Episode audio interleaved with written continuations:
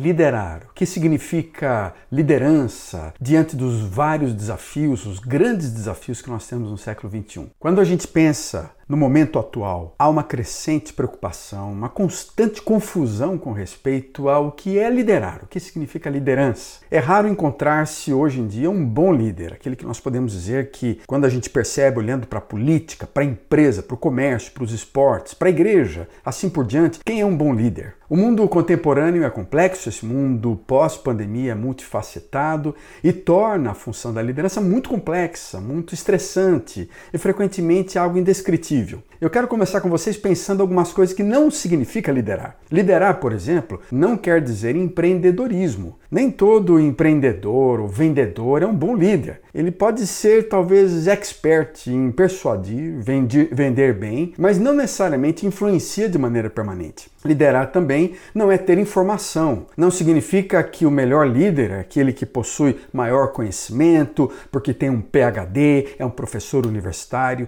Frequentemente os acadêmicos se tornam péssimos líderes, coordenadores. A inteligência deles acaba até complicando um pouquinho em termos de, da relação, das emoções. A liderança também não é pioneirismo. O primeiro que aceita o trabalho não é geralmente o melhor. O primeiro que levanta a mão não quer dizer que ele vai ser o melhor capitão do time. O bom líder pode estar, às vezes, à frente, mas fazer parte de uma discussão é, no background, influenciar de formas diferentes. Liderar também não é uma posição, não significa que você tem um cargo de destaque, você é um bom líder. Nem toda posição, nem todo cargo faz você um bom líder. O líder faz a posição. Muitas vezes, líderes de suas organizações, empresas, igrejas perdem sua posição, perdem seus prédios, mas levam centenas de pessoas e influenciam milhares de pessoas para uma nova comunidade, para um novo projeto, para uma nova ideia. Liderança também não é gerenciamento, administração. A influência que o líder tem frequentemente se concentra muito mais nas relações e não simplesmente nas estratégias, na manutenção de uma organização. O líder ou a líder tem como propósito, acima de tudo, glorificar a Deus quando a gente pensa no cristianismo, porque o objetivo dele não é simplesmente servir a si mesmo, mas encontrar um propósito maior, é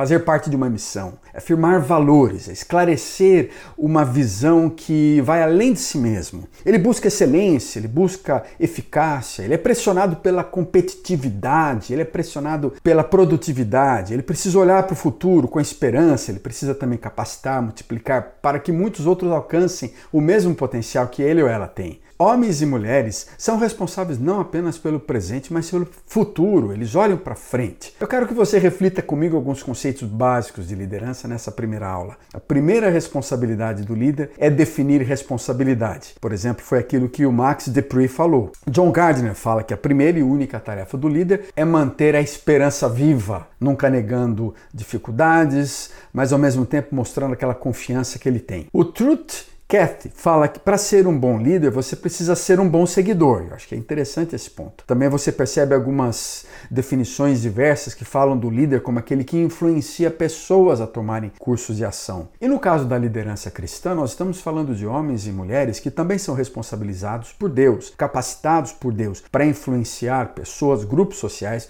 com relação a objetivos muito claros, bíblicos, cristãos. Líderes são pioneiros de diversas maneiras. Eles são pessoas que se aventuram em territórios desconhecidos, inexplorados, eles acabam nos guiando a novos destinos, frequentemente desconhecidos. Mais do que nunca, nesses tempos de pós-pandemia, de final de pandemia, de mundo complexo, pós-moderno, nós precisamos de líderes que nos ajudem a olhar para frente, a chegar em lugares ainda não conhecidos. Foi pensando nessas questões e responsabilidades do líder que eu quero sugerir alguns conceitos básicos da liderança. Liderança tem a ver com mobilização Liderança tem a ver com influenciar pessoas. Liderança tem também a ver com alvos, com objetivos claros. Liderança tem a ver com manter rumo, manter direção. E liderança tem a ver com pessoas dispostas a seguir o líder. O líder então tem capacidades, responsabilidades para influenciar um grupo específico de pessoas a alcançarem propósitos especiais. E no caso de uma comunidade cristã, propósitos de Deus, propósitos teológicos para eles, propósitos espirituais para eles.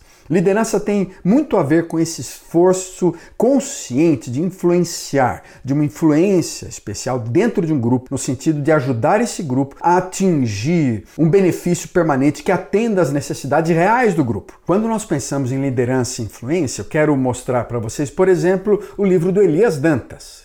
Elias Dantas, ele é um líder, é um cristão, é um teólogo que você talvez recentemente tenha visto seu projeto trazendo alguns refugiados da Ucrânia para o Brasil. Inclusive, ele saiu na CNN. É interessante como ele trabalha na liderança, da influência em quatro níveis específicos. E na verdade ele utiliza ah, o referencial teórico de vários outros pesquisadores, quando ele aborda a liderança com modelo. Modelo é um elemento fundamental da liderança no seu aspecto de influência. Pessoas são influenciadas inicialmente pelo que vem. Isso é facilmente observável em relação aos nossos filhos. Não importa o que digamos para eles, a inclinação natural deles será imitar aquilo que eles estão vendo em nós. Quando você encontra um líder digno de confiança, com boas qualidades, isso é positivo. Você procura que ele seja um influenciador da sua vida, porque ele é um modelo. É claro que a exceção dessas regras frequentemente são as celebridades, aqueles atores e atrizes, aqueles jogadores que, apesar de sua exposição à mídia, eles têm uma capacidade enorme de influenciar negativamente, moralmente falando, negativamente em vários aspectos aqueles que estão sendo influenciados por eles. É algo que pode ser visto até à distância, mas modelo é um elemento fundamental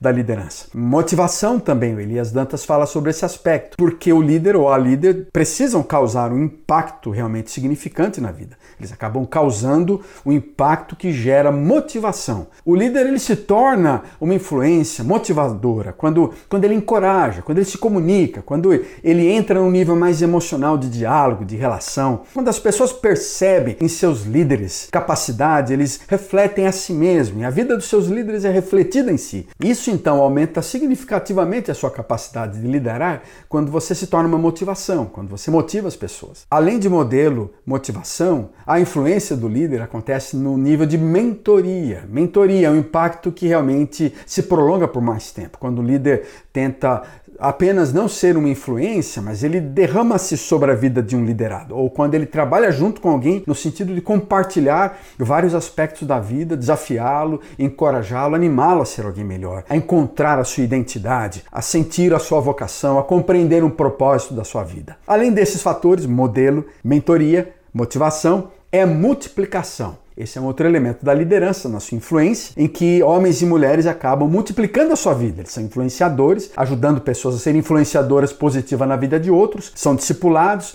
ajudando pessoas a serem discipuladas que se tornam discipuladores na vida de outros. Poucas pessoas acabam chegando nesse nível de influência, embora todos tenham potencial para chegarem lá. Isso exigirá talvez algum treinamento mais específico, não é? E por isso nós podemos falar em níveis diferentes de liderança. O John Maxwell, por exemplo, ele fala de cinco níveis diferentes da liderança. A posição, permissão, produção, reprodução e a pessoa. Na posição, as pessoas te seguem porque são obrigadas a segui-lo. Com permissão, elas te seguem porque querem. Com a produção, elas te seguem pelo que você faz, pela organização, pela igreja. Com a reprodução, elas seguem você pelo que você fez por elas. E como pessoa, elas seguem simplesmente porque elas representam alguém importante para vocês. Então, na posição, esse nível de liderança, as pessoas acabam seguindo o líder porque ele tem autoridade, porque ele, ele tem um cargo. A influência do líder frequentemente não ultrapassa aquela linha do chefe de sessão, porque ele tem uma posição especial, um cargo dentro da sua sessão ou dentro da sua igreja. Permissão é um pouco maior, já entra no nível relacional, emocional.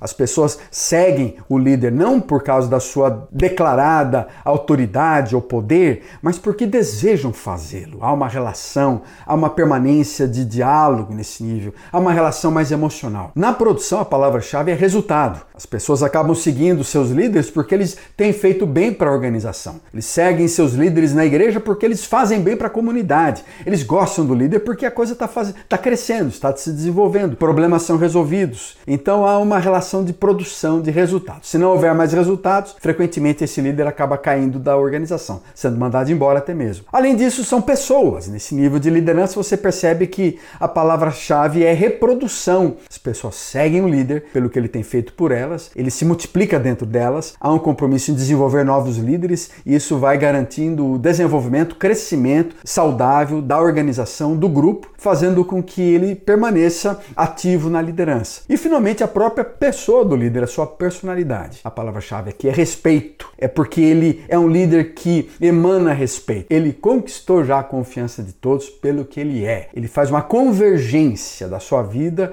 ele é admirado pelo que ele é, ele é respeitado pelo que ele é. E mesmo no final da sua carreira, ele ainda é aceito como um bom líder da sua comunidade. Nós precisamos de homens e mulheres que sejam líderes fiéis a Deus. E Deus levanta esses homens, essas mulheres comprometidas segundo seu coração, comprometidas com valores do reino, da justiça, da paz, da transformação social. A Bíblia está repleta de homens e mulheres que têm sido exemplo de liderança. Você percebe, por exemplo, Moisés, ou Pedro, apóstolo Pedro, ou John Wesley na história, ou Calvino, vários outros missionários, ou um Billy Graham no século XX, homens e mulheres que estão fazendo a diferença, sábios e santos, e muitos líderes nas nossas comunidades, homens e mulheres que estão levando os valores do reino de Deus. Você é um deles?